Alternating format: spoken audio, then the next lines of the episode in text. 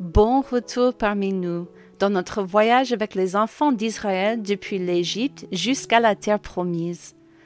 La dernière fois, nous nous sommes souvenus de l'incroyable délivrance par Dieu de son peuple et de la première des nombreuses épreuves de la fidélité du peuple au Seigneur. Alors que nous continuons aujourd'hui, nous pouvons être encouragés par le fait que notre Dieu qui dirige est aussi notre Dieu qui pourvoit. Allons-y.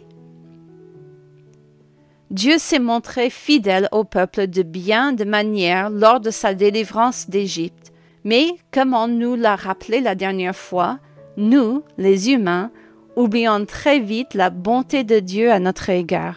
Deux mois se sont écoulés depuis leur fuite d'Égypte, et les ressources du peuple sont épuisées. C'est alors que le peuple a commencé à reprocher à Moïse et à Aaron d'avoir comploté le mal en les amenant loin d'Égypte.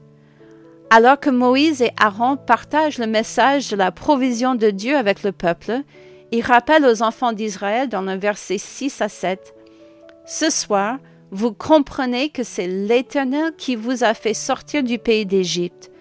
Et au matin, vous verrez la gloire de l'Éternel, parce qu'il a entendu vos murmures contre l'Éternel. Car que sommes-nous pour que vous murmuriez contre nous? C'est un bon rappel pour nous aussi de faire très attention à la manière dont nous pensons et parlons à nos chefs spirituels dans la foi. Dieu a confié aux pasteurs et aux diacres la responsabilité de répondre aux besoins de leur peuple. Lorsque nous nous plaignons des dirigeants de notre Église, nous nous plaignons également des dirigeants que Dieu a établis sur nous. Ne tombons pas dans le même piège. Certains supposent que la provision de la manne par Dieu est une réponse directe aux murmures du peuple. Mais en réalité, Dieu avait déjà prouvé qu'il allait pourvoir à leurs besoins au cours de leur voyage. Au lieu de cela, Dieu montre patiemment au peuple, une fois de plus, qu'il pourvoira à leurs besoins avec amour combien il est préférable pour nous, en tant que peuple de Dieu, de présenter nos besoins à un Père aimant.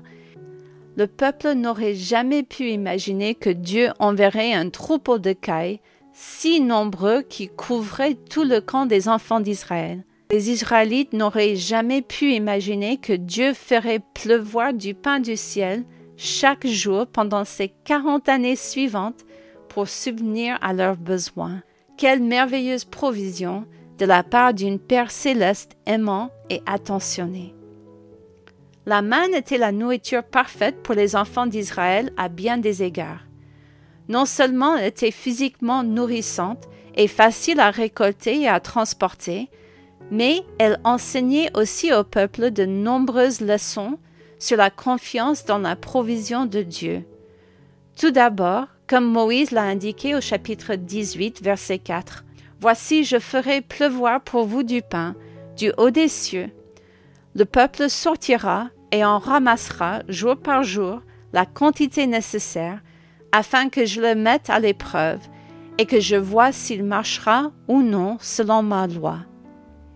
Le peuple devait recevoir chaque jour de l'Éternel sa part de la provision de Dieu. Au début, ils se sont peut-être demandé si ça allait durer. Mais Dieu a eu la bonté de leur fournir chaque jour exactement ce dont ils avaient besoin. Le peuple était également responsable de la collecte de la manne. Dieu n'a pas fait pleuvoir des pains frais. Il devait collecter la manne, éventuellement nettoyer les débris qui se mélangeaient à la manne lorsqu'elle se reposait sur le sol, puis la préparer. Les enfants d'Israël devaient se lever tôt. La paresse et la grasse matinée signifiaient que la famille n'avait rien à manger. Comme il aurait été facile pour le peuple de devenir paresseux au cours de sa marche dans le désert, Dieu montrait au peuple qu'en travaillant dur, leur famille participerait à la provision de Dieu pour eux. C'est également vrai pour nous aujourd'hui. N'oublions jamais que si Dieu pourvoit à nos besoins, il fait souvent appel à un emploi pour le faire. Nous devons être prêts à travailler diligemment et bien. L'une des plus grandes épreuves des enfants d'Israël concernant la manne a été de placer leur confiance quotidienne dans la provision de Dieu. Ils ne pouvaient pas choisir la manière dont ils obéiraient.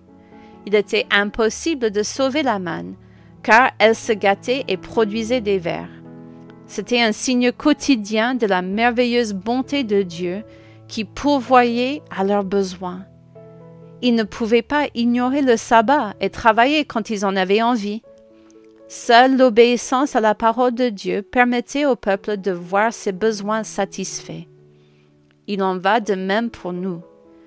Dieu se réjouit de répondre à nos besoins, mais nous ne devons pas négliger ses instructions sur la manière de mener une vie fidèle et fructueuse. Maintenant que Dieu leur avait fourni de la nourriture pour le voyage, le peuple devait être satisfait de la provision de Dieu, n'est-ce pas? Comme nous le voyons au chapitre 17, le peuple, pressé par la soif, accuse à nouveau Moïse et Aaron de les conduire délibérément à la mort. Moïse rappelle au peuple que Dieu prend soin d'eux au verset 2. Pourquoi me cherchez-vous querelle? Pourquoi tentez-vous l'Éternel? Moïse suit les instructions de Dieu et frappe le mont Horeb avec son bâton. L'eau jaillit, pas seulement un filet d'eau, comme on peut voir dans les livres d'images pour les enfants, mais une rivière qui jaillit suffisamment pour satisfaire plus de 600 000 personnes désespérément desséchés, hommes et animaux confondus.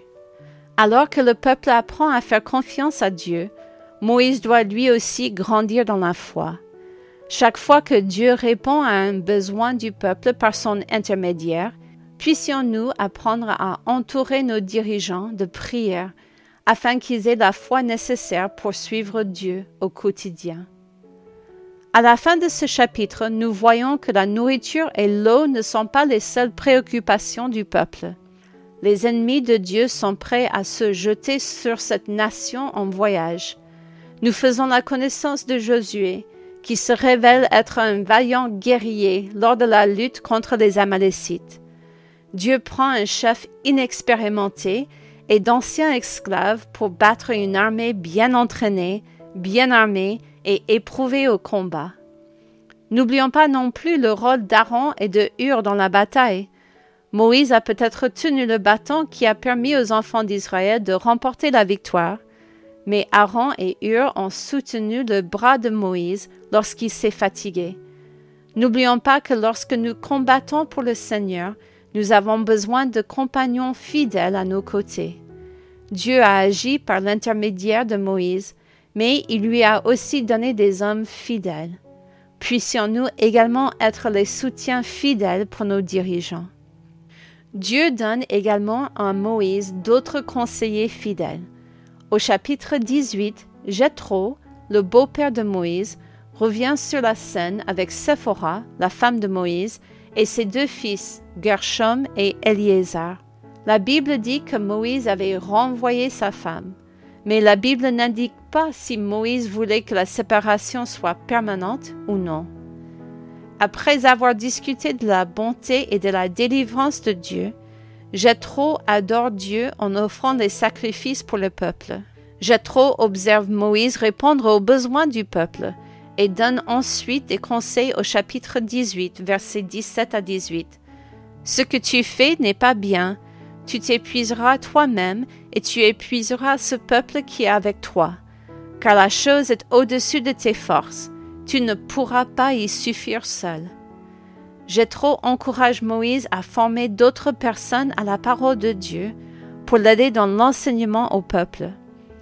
trop enseigné à Moïse que même les hommes choisis par Dieu ne peuvent pas tout faire seuls. Cela est un bon rappel pour nous aussi aidons nos responsables le plus possible dans les petites choses pour qu'ils puissent se concentrer sur les plus grandes responsabilités que Dieu leur confie. Notre temps est presque écoulé pour aujourd'hui, mais puissions-nous repartir encouragés par l'incroyable provision de Dieu pour nous, ses enfants, alors qu'il nous conduit un pas après l'autre dans une vie d'obéissance. Puissions-nous être encouragés à aimer, prier et honorer les dirigeants que Dieu place sur nous, et puissions-nous faire de plus en plus confiance à Dieu dans notre marche quotidienne avec lui. À la prochaine!